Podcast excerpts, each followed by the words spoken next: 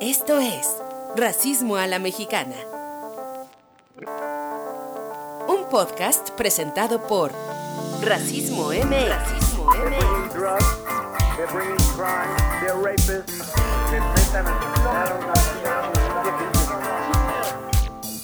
Hay que que feo. Con Rebeca Sandoval y José Antonio Aguilar. México es un país asquerosamente racista. Hola Pepe. Hola Rebeca, ¿cómo estás? Eh, muy bien, muy emocionada de estar acá iniciando este proyecto y muy emocionada de darles la bienvenida a todas y todos quienes escuchan este podcast racismo a la mexicana. Así es, a la mexicana, o sea, es como un platillo que nos vamos a comer y vamos a ver de qué manera desmenuzamos esto, porque el racismo obviamente hay que desmenuzarlo para entenderlo, ¿no? Y hay que ponerlo sobre la mesa, ¿no? Creo que eso es lo que queremos hacer acá en esta conversación y pues hoy es nuestro primer episodio, nos queremos el día de hoy presentar, platicarles un poco de qué va este podcast, por qué queremos hablar de este tema que nos parece de primera urgencia y relevancia en nuestra sociedad del día de hoy y pues esperemos que nos quieran acompañar muchos episodios más. Así es, Rebeca, tenemos que poner el tema sobre la mesa porque necesitamos hablarlo, ¿no? Ese es el primer paso y ese es justo el objetivo eh, o uno de los objetivos de este nuevo podcast que van a, van a poder disfrutar, este, pues obviamente periódicamente. Nosotros les vamos a estar avisando a través de las redes sociales de Racismo MX cuando salga el siguiente capítulo y pues bueno, a hablar, ¿no? Este, de este racismo a la mexicana. Buenísimo. Pues te late que empecemos presentándonos y quién, quiénes somos tú y yo para Claro que sí, por supuesto, adelante. Bueno, voy yo. Yo me llamo Rebeca Sandoval, quienes noten por ahí un acento norteño están en lo correcto. Yo soy regiomontana por adopción, eh, viví allá gran parte de mis años formativos y, vivo en Ciudad de México desde hace unos años más. Y tengo la fortuna de trabajar en una fundación donde trabajamos con muchas organizaciones de la sociedad civil en temas de, de derechos, sobre todo enfocado en la lucha contra la desigualdad. Y creo que ese es un poco mi primer acercamiento a estos temas y me parece muy importante decir porque mm, creo que vale mucho la pena cuando vamos a hablar sobre racismo, que es algo complejo, puede ser álgido en algunos momentos, como situarnos, ¿no? Desde dónde estamos hablando cada quien. Em, entonces, pues bueno, mi experiencia es haber estudiado en una universidad privada en el norte del país, con lo que eso significa eh, en términos de privilegio y también de, pues, de, de acceso a muchas cosas, pero también de un entorno conservador en muchos sentidos, ¿no? Y que eso definió mucho mis, mis ideas y, y, las que estoy tratando de romper o de construir. Soy socióloga de formación y pues muy interesada en temas de justicia social en general, aunque también me, me, gusta de todo un poco. Tú cuéntanos un poco de ti, Pepe. Gracias, Rebeca. Bueno, pues yo soy casi sociólogo, pero con un componente un poco perverso. Soy economista. Entonces, bueno, estudié economía de igual manera en una universidad privada que es muy controversial el ITAM, ¿no? Eh, y también tengo una maestría, un MBA, una maestría en negocios, ¿no? Entonces, tú podrías pensar, bueno, con este perfil, ¿no? ¿Qué, onda, no? Pero justamente este tipo de, formación me ha ayudado a cuestionar estas estructuras que existen y, que están eh, funcionando con independencia del individuo, ¿no? Entonces, eh, en mi carrera me he dedicado a trabajar tanto en sector público como en sector privado y en estas experiencias, además de las personales, pues me he dado cuenta que el racismo es una de estas estructuras que funciona y que condiciona la vida de muchas personas. Y es por eso que hace casi tres años eh, fundamos eh, Racismo MX, porque justamente era una inquietud personal el de poner sobre la mesa eh, el tema del racismo para, primero, aceptar que existe, ¿no? Hoy día todavía hay muchas personas que dicen, no, es que en México no hay racismo, hay clasismo, ¿no? Entonces, para mí era muy importante, claro que hay clasismo, pero también existe el racismo y funciona de una manera muy particular en nuestro país. Por eso el podcast es Racismo a la Mexicana, ¿no? Es una forma muy particular en el que se en el que se ejerce el racismo. Y este y pues bueno a través de racismo MX hemos hecho muchas iniciativas para visibilizarlo. Y desde luego este podcast es otra de las ofertas para poder llevar esta información a nuestras audiencias y que podamos este conectar con todas aquellas personas antirracistas que están allá. Entonces, este, pues bienvenidas, bienvenidos, bienvenides y pues estos somos nosotras y nosotros. Sí, me encanta, me encanta que esta sea una herramienta más para, para poner el tema en los espacios de conversación públicos y privados, ¿no? Que creo que el podcast es una forma bien privada de entrarle a los temas porque pues literalmente estás escuchando en tus oídos a otras personas hablar y eso me encanta de este formato. Em, también quería, antes de que, de que pasemos a hablar un poco más sobre otras cosas muy interesantes que les esperan en este podcast, decir que, que probablemente vamos a, a estar de acuerdo en muchas cosas, pero seguro que habrá cosas en las que no estemos de acuerdo. Y, y también decir que el que nosotros tengamos acá una opinión o una experiencia de un tema, pues no quiere decir que tengamos para nada la verdad absoluta ni una respuesta, ¿no? O sea, a mí me gustaría eh, que quienes nos escuchen que esto les ayude a cuestionarse más que a responder necesariamente a las preguntas que tengan, porque así es como llego yo a este, a este proyecto y eh, aprovecho para agradecerles eh, la invitación al equipo de Racismo MX eh, a, a, ser parte de este podcast. Eh, o sea, decir que, que, es importante quitar un poco los prejuicios, ¿no? Que no, no queremos da, dar eh, soluciones teóricas ni, ni definiciones que no se puedan mover, que no sean flexibles, sino herramientas o elementos que nos ayuden como a contextualizar o a traer a tierra esas inquietudes que todas y todos traemos dentro y que de pronto son complejas de poner en palabras y que a lo mejor no siempre lo vamos a poder poner en las mejores palabras. O sea, me, me estoy adelantando que la podamos regar en algún momento, ¿no?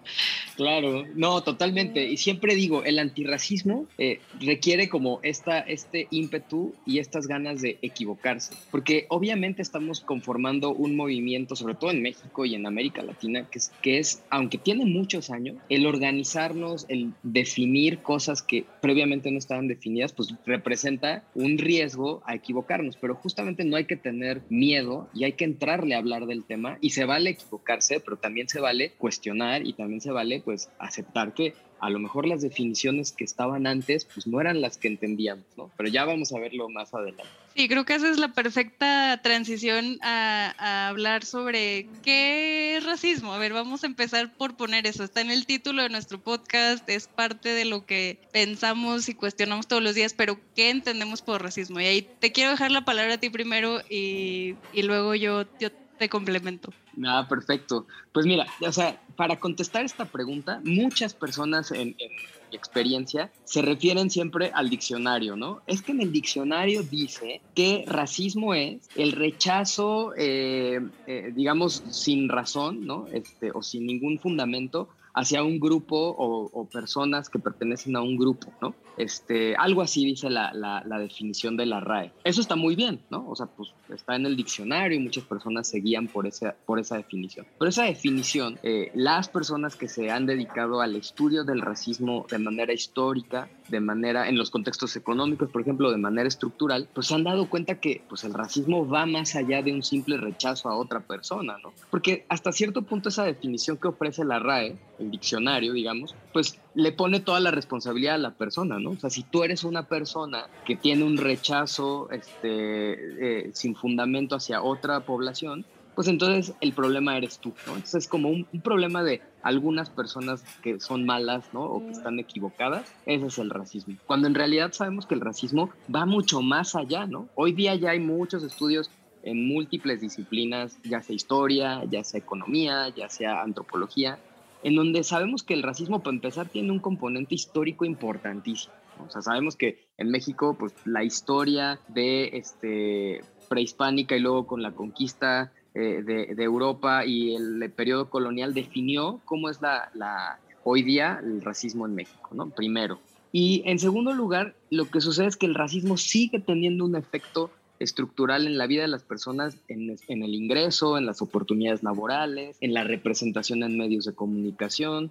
Es decir, ya vamos viendo que el racismo no es exactamente lo que eh, la RAE o el diccionario nos dice. Entonces, básicamente, la convención ¿no? de las personas este, que se han dedicado a estudiar el, racismo, pues nos dice que el racismo es un sistema que tiene un componente histórico y estructural eh, y que va, pues obviamente, eh, enfocado a, a, discriminar o quitar derechos a una población en particular. Que en el caso de México, ¿quiénes son? Pues son las personas indígenas, desde luego, poblaciones afrodescendientes y y eso tiene un efecto también sobre las personas que tienen tonos de piel más oscuros, ¿no? Ya después hablaremos más a detalle del mestizaje, pero justamente el, racismo es básicamente eso, un sistema. Me gusta que, que empieces a enmarcarnos y llevarnos, como abrir la mirada hacia fuera de nosotros mismos, ¿no? A sacarnos de, de la experiencia individual, aunque la experiencia individual sin duda es muy importante para poder entenderlo, porque la forma en la que una persona aquí en la Ciudad de México se mueve en su día a día es muy distinta a una persona em, en Monterrey, por poner el, caso en el que yo crecí, y además conforme vamos haciendo zoom en esas experiencias eh, geográficamente distintas, pues hay diferencias de género o de, eh, identidad eh, sexual, diferencias de clase, diferencias del tono de piel, diferencias de la identificación si una persona se autoadscribe como afro o indígena. Entonces, definitivamente la experiencia personal marca mucho, pero creo que es bien importante que no perdamos de vista que hay algo más allá de uno mismo, ¿no? Como decías tú, este, estas cosas que a unos nos permiten movernos por la vida más o menos fácilmente, ¿no? Y que no es coincidencia que a quienes se ven de cierta forma, hablan de cierta forma, se visten de cierta forma, se les abran más puertas y a otras no. Em, creo que eso es, eso es clave para entender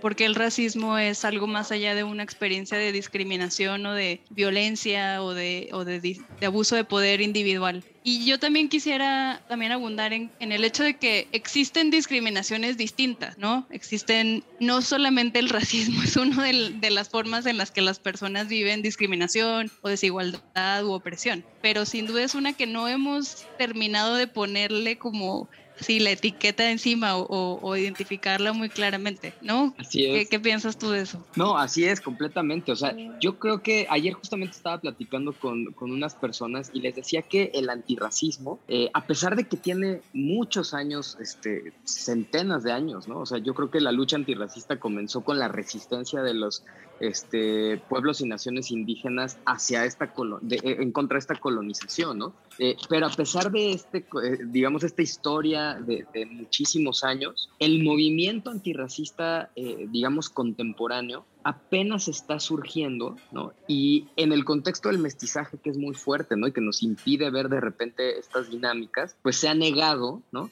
Y estamos como hace 20 años estaba el movimiento LGBT, ¿no? Hace 20 años, por ejemplo, en el movimiento LGBT era como, ¿no? Así de, no, no saques del closet a la persona, ¿no? O muy probablemente la persona sabía que era este, parte de la población LGBT, pero le costaba trabajo aceptarlo, ¿no? Entonces yo creo que pasa muy parecido con el antirracismo hoy día, ¿no? Necesitamos primero aceptar que existe esa realidad y que muy probablemente nos ha tocado, ¿no? Eh, a mí me pasó muy, muy, muy, este, muy parecido ¿no? O sea, yo soy un hombre gay y cuando tuve este proceso de aceptación de mi sexualidad, pues fue un proceso, ¿no? O sea, probablemente lo sabía, pero pues era doloroso, este, había una sociedad que te condiciona y entonces te llenas de miedos, pero después lo, lo, lo, puedes eh, superar, digamos, y puedes tener la suficiente autoestima para decir, sí, soy gay, ¿no? Pero también ese mismo proceso lo viví como hombre moreno. Soy un hombre moreno que ha vivido eh, ciertos capítulos de, de racismo pues, durante toda la vida, pero en este contexto a través del mestizaje y de negación del racismo, pues yo siempre decía, no, seguro era otra cosa, ¿no? Pero me costó trabajo, digamos, es un proceso de aceptación donde al final salí del closet y dije, claro que soy una persona racializada, claro que he vivido eh, racismo en mi contra, o sea, a pesar de que, pues obviamente es, es, mi corporalidad y es muy doloroso aceptarlo, pero salí del closet, ¿no? Entonces, así esta salida del closet va a conformar mucho, este, de, como está ahorita el movimiento antirracista, que todavía duele, y por eso es bien importante este tipo de espacios, ¿no? Sí, ahorita que hablabas de contexto, lo que se me viene a la mente es que la situación que estamos pasando en México es muy particular por nuestra historia, como bien decías, y que espero que más adelante podamos darnos un clavado a, la historia de cómo, cómo se ha conformado esta noción de mestizaje y, cómo lo que hemos aprendido a través de la educación oficial es que había grupos aquí que básicamente se subsumieron a la población, ¿no? Se, se integraron y, y, desaparece una identidad cultural que, bueno, tendremos oportunidad de, de desgajarlo con más este, detalle. Pero eh, el contexto importa mucho porque ahora que decías, bueno, la experiencia que tú has tenido, ¿no? Mi, experiencia quizás es muy distinta y creo que aquí vamos a empezar a hacer un ejercicio también de vulnerabilidad nosotros dos, ¿no?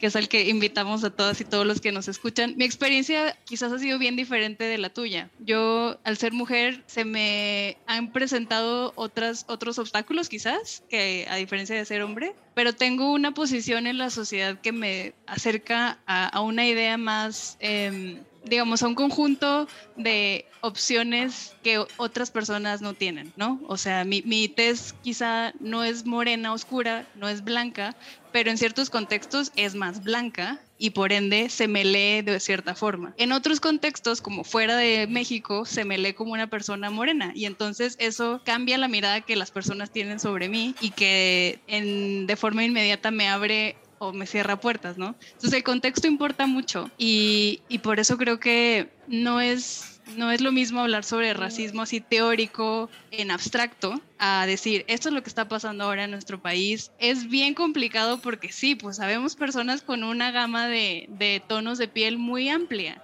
y la experiencia de cada uno puede variar dependiendo no nada más de cómo nos vemos, sino de otra serie de también eh, estructuras en las que nos hemos podido no mover. Correcto, y, eh, y creo que eso es importantísimo y para todos, eh, eh todas y todos eh, que nos escuchan el día de hoy, nuestros eh, escuchas antirracistas, así les vamos a nombrar, porque es lo que queremos, que se nombren antirracistas. Este, es bien importante cuando hablamos de racismo, justo lo que decías, Rebeca, posicionarse y encontrar este lugar de enunciación para entender, porque ese lugar de enunciación nos dice muchas cosas y, así como tú hablas de tu experiencia, este, y yo digo, bueno, pues a mí por mi, por mi corporalidad cruza el ser este, gay, el ser eh, persona morena, ¿no? Pero también eh, gozo de ciertos privilegios, por, obviamente gozo del privilegio de ser hombre en un país profundamente machista y, y misógino, pero también gozo de un privilegio de clase, si bien no soy rico, pero pertenecer a la clase media y tener acceso a ciertos espacios educativos, este, a, ciertos, este, digamos, programas culturales, etcétera, te da un, privilegio del que muchas personas pues, no pueden acceder y que evidentemente es el primer paso para hablar de racismo, esta, este eh, lugar de enunciación para poder, este, pues obviamente transmitir que el racismo es un tema estructural y que muchas personas pues no pueden acceder a ciertos espacios. Entonces, este, coincido plenamente, pero bueno, de esto ya salió nuestro primero, este, que bautizamos a nuestra audiencia como antirracistas. Eh, los antirracistas que nos escuchan y los que todavía no son o todavía no saben si quieren ser, pues sigan escuchando, a ver si, a ver si les convencemos, ¿no? Exactamente. Oye, ya le copiamos a Marta de baile con los cuentavientes. no. aquí no son cuentavientes, aquí son antirracistas también, también somos medio anticapitalistas, entonces... Ah, ese es un este, temazo, ¿eh? Sigan escuchando el podcast porque seguro vamos a hablar de eso después. Sí, aquí podemos insertar el meme de Ron, Hermione y Harry con... Siempre son ustedes tres. Este, el, el patriarcado, el capitalismo y el racismo en todos los problemas ah, de este mundo. Claro, claro. Este, yo quería pasar a hablar sobre por qué elegimos el título de Racismo a la Mexicana, que ya lo, lo dijimos como esta imagen que tenemos de un platillo, ¿no? Cuando alguien piensa en México, alguien fuera de México, eh, extranjeros o, así el estereotipo es como, ah, comida mexicana. Y sí, sí pensamos un poco en eso a la hora de pensar en un título para nuestro podcast, pero yo también eh, pienso en que cuando decimos que hacemos algo la mexicana es como que algo que decimos con orgullo, ¿no? Como hacer algo a la mexicana tiene un sentido de encontramos una manera distinta de hacerlo aquí en México, ¿no? Em, estoy tratando de pensar en algún ejemplo, pero no se me viene ninguno a la mente. Pero la idea de que nosotros le damos la vuelta a las cosas es como lo, podemos resolver. Em, eh, Te agarras algo que te encuentras en tu casa, un remedio rápido, es una forma como de resolver las cosas. quieres cruzar en coche una calle y te dicen, pues ya aviéntate a la mexicana, ¿no?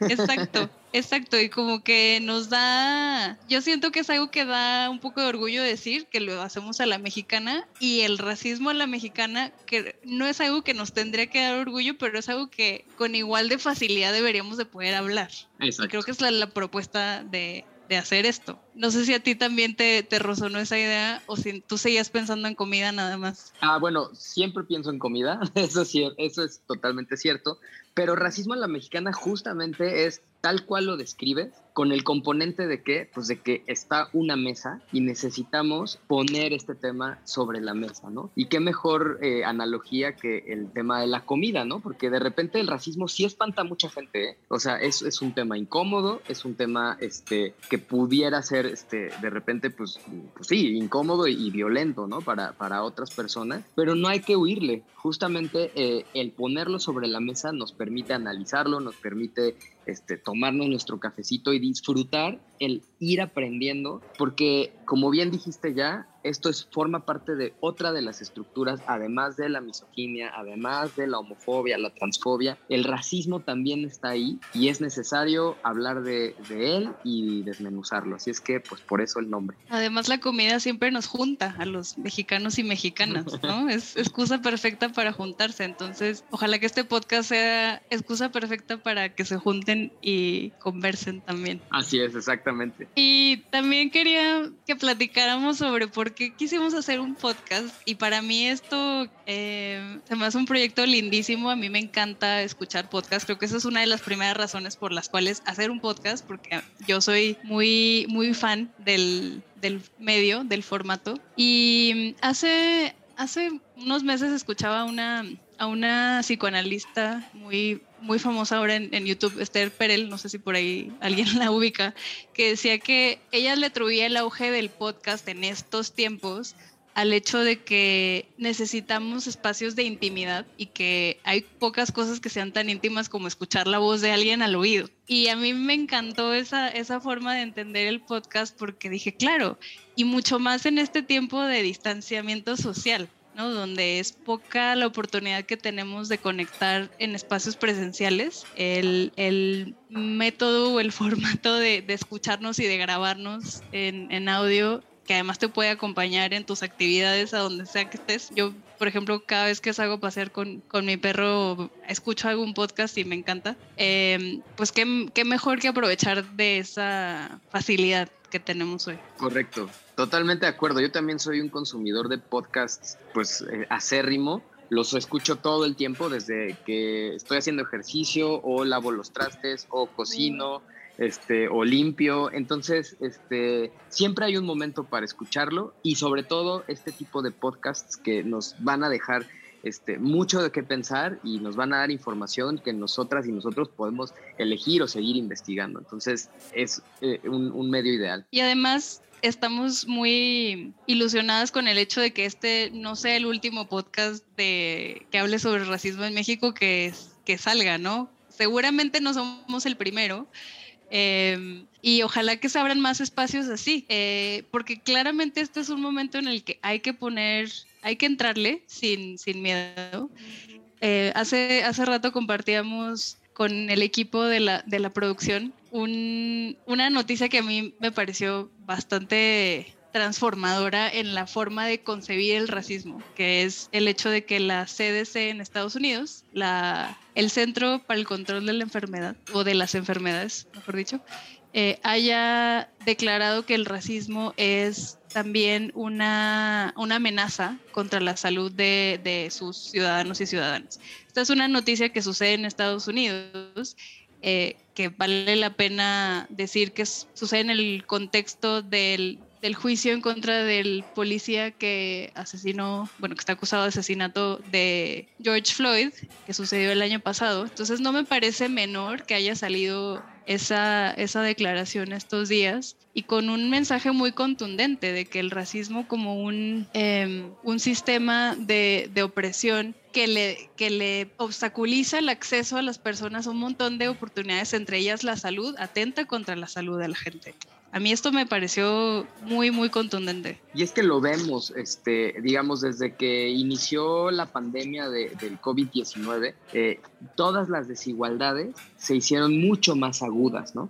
Y ya sabemos hoy día, no solo en México, sino en muchas partes del mundo, que el racismo es otra de estas variables que hace que haya mucho más desigualdad. Entonces, no, a mí no se me hace extraño eh, festejo que pongan el dedo en la llaga y que el CDC este, lo declare así, pero ojalá sea el principio de muchas otras soluciones, ¿no? Porque también lo que hemos visto es que de repente se declara este, este tipo de emergencias, pero ya no se dan más pasos, ¿no? Entonces, justamente la formación de personas que se nombren antirracistas es esencial para seguir presionando y decir, ok, si esto es un problema, entonces, ¿cómo lo vamos a resolver? ¿no? Claro, y, para recontextualizarlo a nuestro país, pues estamos en un país en el que muchas cosas se declaran y se dicen en papel o se, se hacen política incluso, pero eso no ha efectuado cambios reales. Y un, caso eh, pues que, asusta mucho en este país es la alerta de género en un país en el que tenemos una cantidad de feminicidios diarios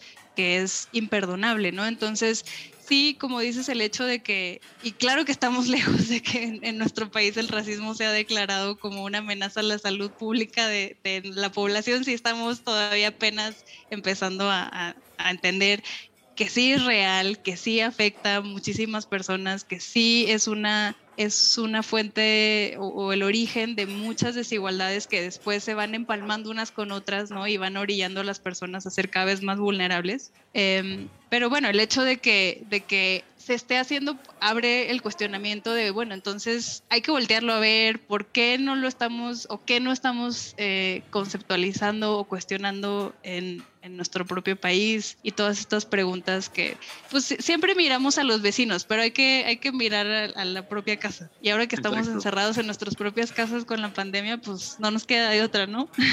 Totalmente. Y por eso también voltear a ver cómo lo han hecho y eh, contextualizarlo en México. Por eso de a la mexicana es muy importante. Claro. ¿Y mm, qué más? Pues nos encantaría que en este podcast, eh, y que es algo que, que, queremos compartirles desde el inicio, pues nos, nos, nos sigan en este proceso de aprendizaje, ¿no? Porque también para nosotras, Pepe, tú llevas quizá más tiempo o, o tienes una, una pata más sólida en tu formación sobre racismo que, que, otras que estamos aquí, pero eso no quiere decir que no sigamos aprendiendo. Yo desde el trabajo que hago he ido reconceptualizando muchas cosas, deshaciendo algunas ideas, me surgen nuevos cuestionamientos bien personales donde digo, ay, eso pensé que ya, pensé que ya me había deshecho de, de, esas, de esos prejuicios o de esas concepciones tan arraigadas, eh, pero pues no es así, ¿no? Eh, sigue siendo un, un trabajo diario y lo que nos encantaría es que que, pues vayamos aprendiendo y desaprendiendo muchas cosas en este espacio. Correcto, no, totalmente. O sea, es cierto, llevo, llevo mucho tiempo estudiando el tema del racismo, pero déjenme les digo que nunca dejo de aprender y hay comentarios, hay situaciones, hay cosas en las que de repente digo, claro, no había visto esto o estaba dando por hecho esta otra cosa y estaba a lo mejor yo mismo replicando el racismo, porque eso no, o sea, el, el estudiar y saber racismo tampoco ya es este, equivalente a ya no soy racista, ¿no? El, el, ser antirracista es un trabajo diario y hay que, hay que invertirle tiempo, conciencia, este, y, y, y, pues un trabajo personal, eh, pues para seguir. Y obviamente, como, como dices, Rebeca, no tenemos la verdad absoluta, es un trabajo diario y por eso estamos aquí, ¿no? Exacto. Esperemos que, que esta perspectiva les invite en vez de decir, no, bueno, entonces, entonces pues ya que mejor no las escucho, ¿no? Ojalá que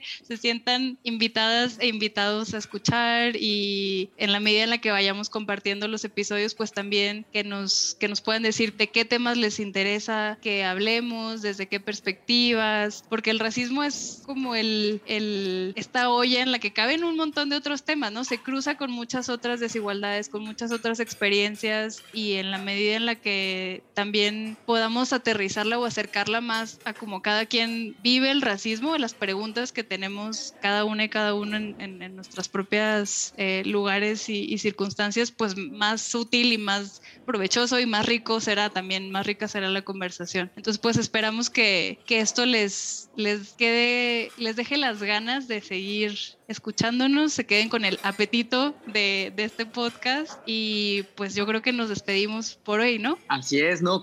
correcto, que tengan mucha, mucha hambre de conocer más sobre el racismo. Les prometemos, Rebeca y yo, que si escuchan este podcast se van a sentir súper incómodas e incómodos y eso es bueno, qué bueno. Incluyes tú y yo.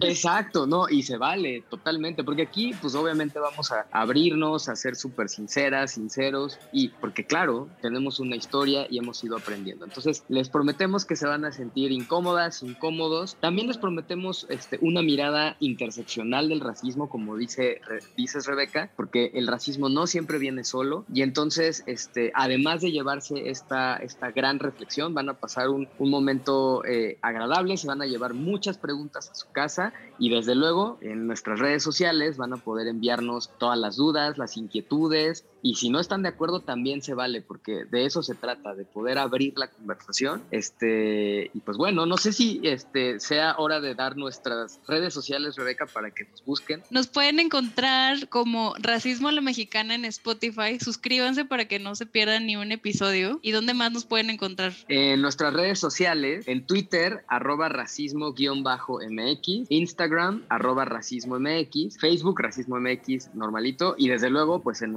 nuestra eh, página de internet, racismo.mx. Mándenos mensajes, digan qué quieren escuchar, qué temas les gustan, y pues bueno, por supuesto, les leemos. Muchas gracias a ti, Pepe, a todos quienes hicieron este episodio posible y a todas y todos quienes nos escucharon. Nos vemos, nos escuchamos, mejor dicho, la próxima vez. Gracias. Esto fue Racismo a la Mexicana, un podcast de Racismo MX. Hasta la próxima.